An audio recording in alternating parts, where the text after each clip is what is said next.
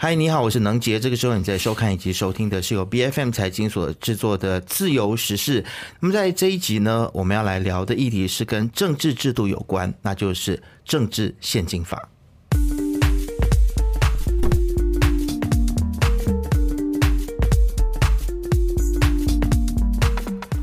其实，首相安华在国会下议院就提成了第十二大马计划当中的检讨报告当中，就有提到说，需要一个独立的机构来负责执行政治现金法，确保所有的政党、还有政治人物、还有候选人负起法律监督的政治责任。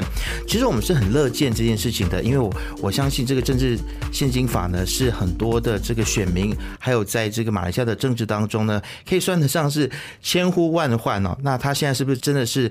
始终就要马上出现在我们的眼前了呢。我们看到这个竞选盟对于团结政府做出的这个政治现金法的宣布呢，他们是表示非常的欢迎的。我个人也非常的欢迎，并且希望说在成交国会之前呢。可以跟民间啊，不管是一般的选民，或者是跟这个民间团体来进行更多的讨论，好让这个政治现金法它可以更加的完善。那其实竞选盟也建议政治现金法纳入公共融资。那么政治现金法不只是监管政党获得资金的方式，也能够根据政党在上届选举当中的得票率得到。公共现金。那么今天我们就邀请到了远景研究中心的联合主席严炳寿先生来跟我们聊聊有关政治现金法的可行性。以及重要性。呃，谢谢任杰 B F M 的朋友们，大家好，是欢迎你来到我们今天的节目当中。邀请。所以，我想，即使在华语媒体当中，呃，能够去比较深入去聊这个政治现金法的这个媒体，似乎也比较少。那这可能也是反映出了，其实，在马来西亚的这个选民当中，或者是民间，对于政治现金法它的这个概念是稍微比较模糊一些的。那肯定相当模糊的。呃，当这个。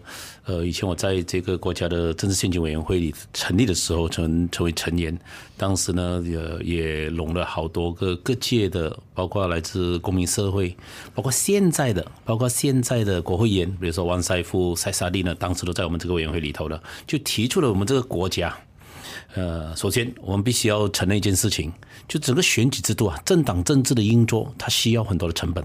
就讲简单的说，就是要用到很多钱，可是该用多少钱才是一个合理的范畴？还是我财穷之后，你是一个穷哈哈的小子，你出来竞选的话，是否用什么样子的制度呢，才能够确保他能够，嗯，不敢说一百八千的公平，不过至少能够，呃，要进入公共领域，要去竞选。呃，包括竞选过后的这些开销的话，呃，能够有一定的法律上的规范，这我觉得我们的国家呢是呃很迫切需要的。那么其实呃，就如您刚刚所说到，这其实政治现金法是真的是蛮重要的一件事情，因为其实不管是对于政党来说，或者是对于政治人物，这个钱从哪里来，然后这个钱来了之后，他要如何使用，都应该要受到全民的监督的。对，把它摆在阳光底下吧，啊，就是你的竞选基金，呃。进来跟出去的这个开销是怎么个应用？最终呢，它一定是回到是否会产生过分的呃竞选成本。嗯哼，啊，这这是其中一个考量。另外一个考量的话呢，就是当它毕竟是要规范的是政党的行为，包括掌有未来掌有公权力，包括立法议员，那么它会不会产生最重要的就是呃这个利益矛盾的问题？是，然后呢就变进入了贪腐的一种呃一个规范的范畴里头。嗯哼，其其实你自己个人观察，现在各政党的大家对于这件事情的政治意愿如何？因为其实他们就是这个所谓的既得利益者嘛。对，这其实设这个法，或者是呃，不管他未来是是否健全还是怎么样，其实多多少少对于他们未来在选举的时候可以挪用的资金，或者是他们在收受这些政治现金的时候，都是会多少会有一些局限的。我有一个这样子的说法的，能姐，你想想看呢，在马来西亚的各个领域，对吧？每一个领领域，你是金融业或者是制造业或者服务业什么等等，都有法律的规范。就政治现金这个东西呢，我们大家当做是捐款，就是个存钱捐款的行为。所以这个领域的话，呃，无论是在朝的，或者是在野党或者政治人物的话，呃。有时是因为捐款人的敏感度的问题等等，或者是一些监管人他自己也不想给人家知道我捐了这么多钱给谁跟谁，呃，要保持低调吧，这么说吧。所以这种这氛围之下，就造成了朝野政党啊都缺乏很强烈的意愿要去规范这一块，哎，你要管到我们来了，管这个我们本来不受人管管的，对吧？可是当你不受管的情况之下，哎，是否有利益冲突？是否民众对你这个开销有很多问号？啊，这些呢是对于国家呃民主政治的发展呢，它并不是一个非常健康的一个呃一一个情况。所以呢是觉得，尤其呢是在这个政治现金委员会啊，在二零一六年过后成立，主要也是源自于。当时纳吉当国家首相的时候，研制一万 NDB。我说，你比如说纳吉的的当时的说法是，这些都是政治现金，这些都是捐款，对吧？所以既然没有人说。接受捐款是犯法的，没有这回事。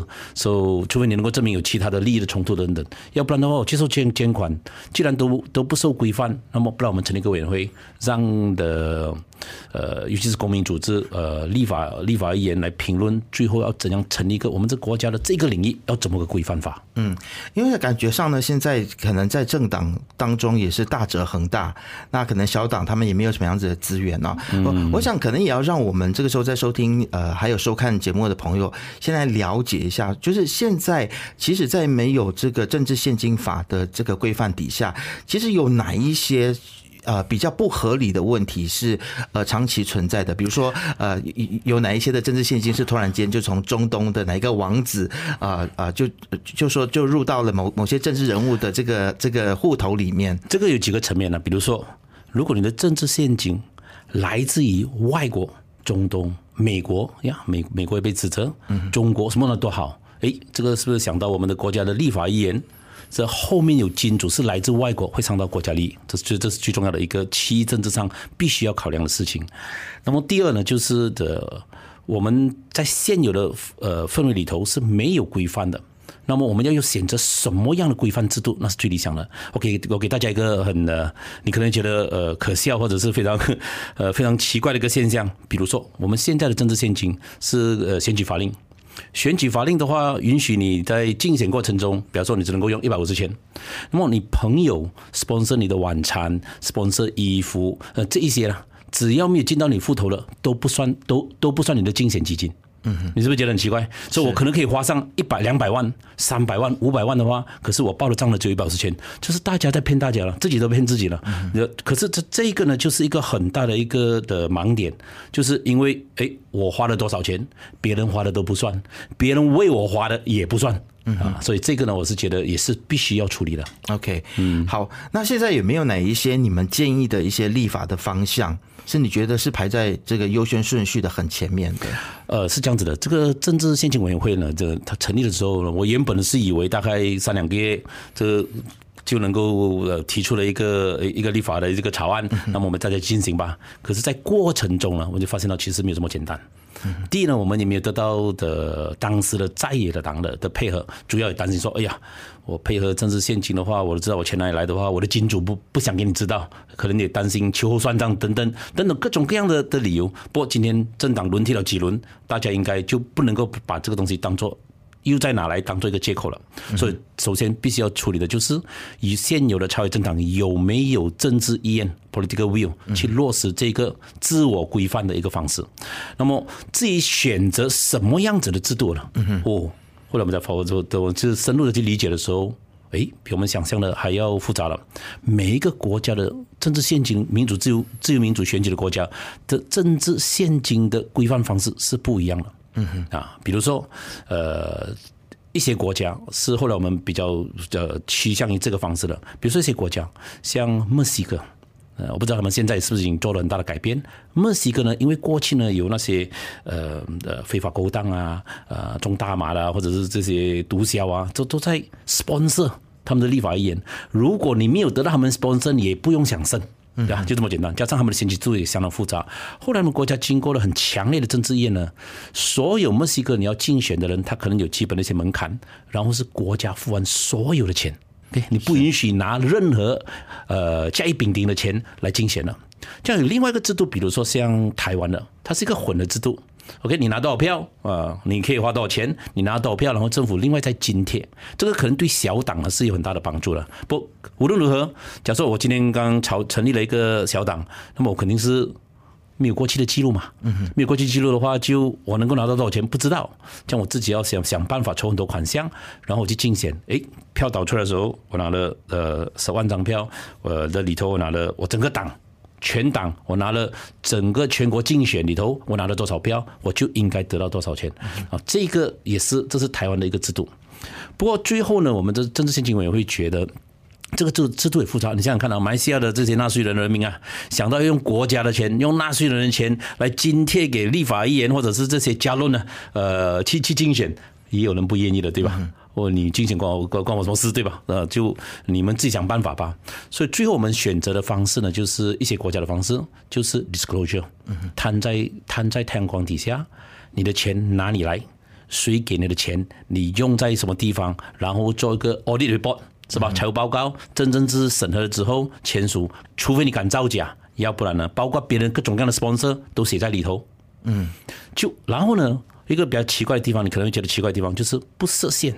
嗯，你有本事你敢花五百万的话，你厉害，你有办法筹到五百万啊，对吧？啊，不过就让选民来做一个比较啊，一个穷哈哈的小子，他只花了五万块，你花了五百万，是吧？那那么你。你们自己评估吧。我们要有这个五百万的能能力的人，还是你要支持这个人？就是让选民来做评估。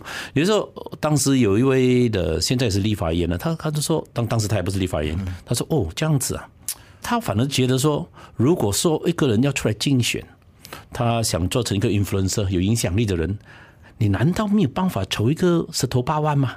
如果你筹一个十头八万出来竞选，都本身是一个问题。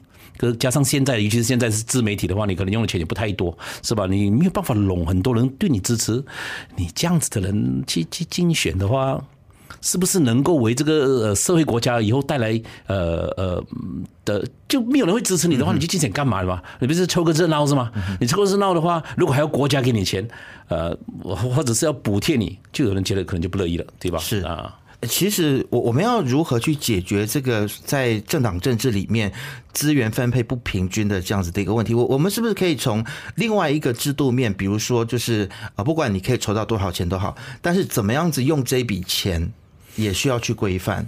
比如说，我们现在每次在选举的时候看到这么多的旗海，那可能呃小党他可能就没有办法做这么多的印刷品。我我们能不能够在用钱的这件事情上面，或怎么用这件事情上面去进行规范？你觉得这是可行的方式吗？嗯，这个在实际的运作上呢，他一定会面对问题了。呃，比如说我是一个很有影响力的人，很多人要希望我的成为国会议员，捐款的人多到像排山倒海，像雪花纷飞这样子进来。可是我一角钱也没拿，是吧？我应该用多少？我公布我所有的这个数目，就表示我一个很有影响力的人，很多人愿意希望我出来竞选，希望我呃成功。那么这个就我不我不敢说他有对错了。我们也曾经想过是是不是要 cap 一个数目，当然也是可以的啊。顶笼是呃一百万，比如说一个国会议员的选举，这个可在一些地方一百万也不算多。在一些地方，一百万算是非常多了，因为我们选区的有大小跟跟呃面积的大小的问题等等，所以加上选举的时间长短的问题，所以我们过去也有听到说有一些人呢，呃，筹了很多钱了之后，对吧？然后竞选进入他的党之后，他没花多少钱，嗯哼。是吧？他花很少钱，这样就剩下的反正选举变成一种盈利的方式。对对对，就有些人呢就说：“哎呀，我去去热闹一下，呃，筹一些款项，叫叫朋友朋友捐钱。”这个对国家政治民主的选举啊，呃，是否是非常健康、非常非常正面的发展？这个也有一个问号。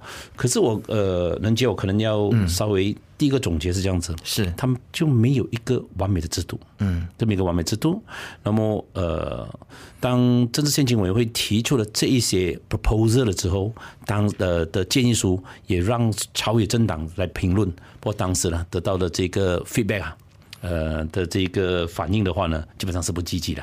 是啊，但管到我家里来了，这 这这人呢不就，甚至呢有些胡扯的都有，说这个是要要惩罚我们在野党啊什么等等，呃，包括现在在台上的在在在团结政府里头的，当时说的话，我现在你如果把它摊开来讲的话，那我觉得我们是不是在自己打脸了嘛，对吧？是是，当然这些都是历史了，我们讲的大概是已经叫八年前的事情了。怎么会这么没有信心呢？你现在是在野党，但是有你有可能是执政党嘛？就是大家的身份是会当时是担心的，可是那时国政党的一党呃啊一党独大，对。所以你讲可能国政强大的时候，你有呃理由相信说哇我会被秋后算账等等，我后面的金主的话也害怕。不过现在的社会呢，尤其有自媒体，包括现在呢各种各样的领域的，包括包括金融业，比如说你要做那种合规 compliance，各种各样都是要让人家知道的。对对吧？因为所所在这种在这这样子的氛围之下，呃，我倒觉得超越政党现在就已经轮替了三几轮了，没有任何一个理由找借口说我们反对。嗯，而而与此同时，也看到超越政党说我们也支持了，我们也支持。至于支持是要怎样去落实，谁要去提成？那么还需要再修正到什么个一一一个层面的话啊，这个当然还有一些技术性问题。不过我至少至少觉得现在团结政府啊，要真真诚诚啊，包括首相也说的，在第十二大马计划之下会落实这个政治献金法，就趁这个时候很难得了，我们的首相 he has got the number 就应该去落实这个东西。是你你会觉得说，其实安华现在来推动这件事情，他的这个呃，让促成这件事情的成功的几率是比较高的。包括现在的一些在野党，呃，以前呢，以以前呢也是支持这个东西，所以现在你找不到任何的那个理由说我们不支持。嗯，有就是这些技术上，呃，到底是要津贴多少啊？要不要 cap 啊？这这些都是技术理由，因为我刚才说了，没有一个完美的制度，你最终还是要做一个决定。那么至少一个尝试吧。如果真的是我们不是说要 trial error，不是要试错的方式，不过你至少展示一个诚意，你去落实了。呃，更何况你是参考其他的国家的做法。当然，我必须要说，不是每个国家的的做法是适合我们的。比如说墨西哥，政府出完所有的钱的钱让你来竞选，这个我相信我们的纳税人可能已经是吞不下去。还是按照我们的不同的国情啊，有不一样的调整。那么，其实对于捐款者来说，会不会因为政治现金法，如果我们他真的通过的话，那他其实呃，谁捐了多少钱，可能都会摊在阳光底下，这会不会影响？就是呃，让原本要捐钱、要捐款的人。呃，就会有一点点犹豫呢。我就的，我毕竟也竞选过了。嗯，我第一次竞选的时候呢，有一个呃商人，呃，我老朋友也是我的客户，我的历史楼的客户。他说：“哎，呃，没事干，你要竞选了，好啊，我支持你。哎，不过我告诉你啊，我也支持对方了。哎，我问他，哎，你这个思维两边都押宝呀？不，你你呃，不，不要说你这两边押宝嘛。他讲，你可以这样讲啊。嗯，不过你从另外一个角度来讲。”我们是这个在社会上的创造财富、呃制造财富的人。这个社会呢，总有人要去做政治工作的，嗯，总有人去做立法规范的工作了，要去做行政工作的，对吧？我们不是那个领域的人。我们现在的制度呢，是要让这一些人去做，那么让他们公平竞争。我愿意出，可能出多出少都好，让就帮助五年一次。呃，就像我看球赛这样子啊，我就买票，两边的票都买啊，然后你们打，嗯，打起来，喂。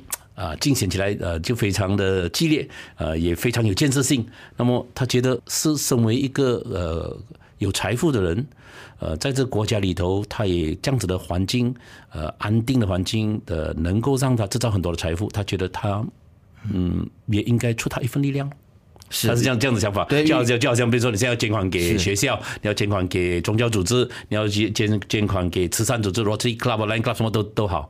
是吧？你为什么没有人强迫你做？不过你觉得，哎，我这个也要支持，那个支持，我觉得很好。我我能力上我能够做的，就当做呢选举这个制度啊，国家政治制度呢是我们生活的一部分。嗯嗯，啊，我也参与其中，我啊，我我我也参与其中。当然，我不不是在政治最前线，我可能有我自己的想法。不过有竞有竞争。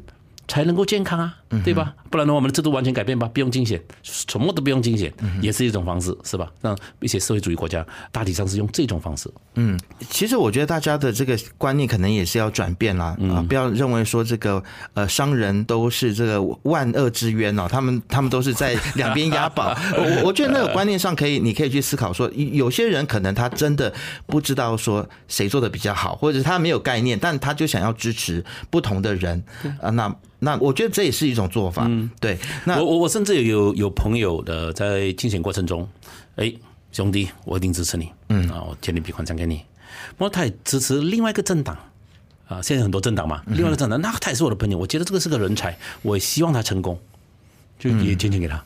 他也不考虑你的政的政党的背景，只要你这个政党的那个理念的话是符合他觉得也没有错啊。最终整个政党的基本的核心价值观大大体上的类同。马来西亚的话呢，并没有所谓说呃极左派或者是极极右派，大体上是类同，意识形态上没有太太大太大的差异，除了宗教主义之外。那么既然是这样子的话，健康的竞选吧，嗯嗯，这这抱着这样子的心态的都有。目前为止啦，你们觉得这个阻力来自哪里比较大？我直接问了，就是有没有哪一个联盟或者是哪一个政党是比较不愿意看到这件事情成功？我觉得到走到今天这个阶段，没有任何的超越政党的的领导人呢，能够有有道德上的理由，或者是法律上的理由，或者各种政治操守的理由呢，去反对。OK，所以也没有人敢所以公开现在大家讲反对了。蛮都蛮有共识的。对对对，基本上我觉得这公司基本上是存在了的。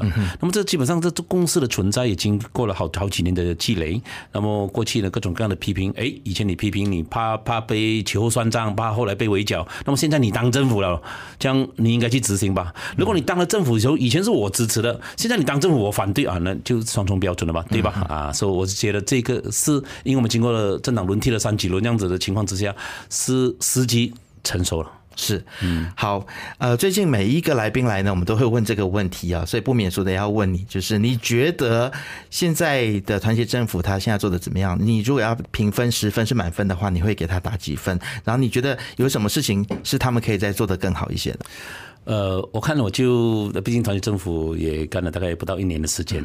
你说打评分这个分数的话，这这很简单嘛，一到十分这样子打一个分数，那个那个主观性也很强，而且我对呃三分、七分跟八分的这种呃的观念呢，跟你的三分、七分、八分这可能是不一样的。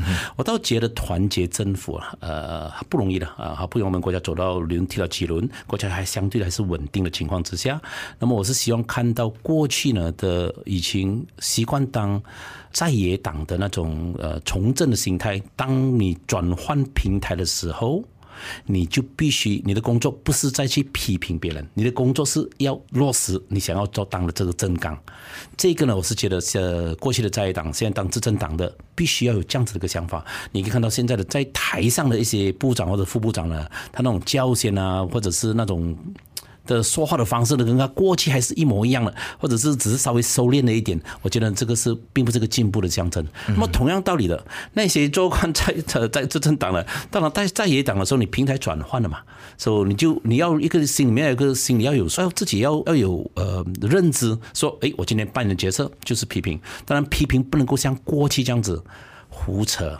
乱吹的啊，或者是不讲道理的，这个是我倒觉得这政治人物有一个 可能有一种呃，无论是他的 DNA 也好，或者他的他的有这样子的倾向。不过民众啊，尤其是我是希望看到更多的公民社会呢，呃，把公民社会包括一些评论呢，能够采取比较理性跟中立的角度。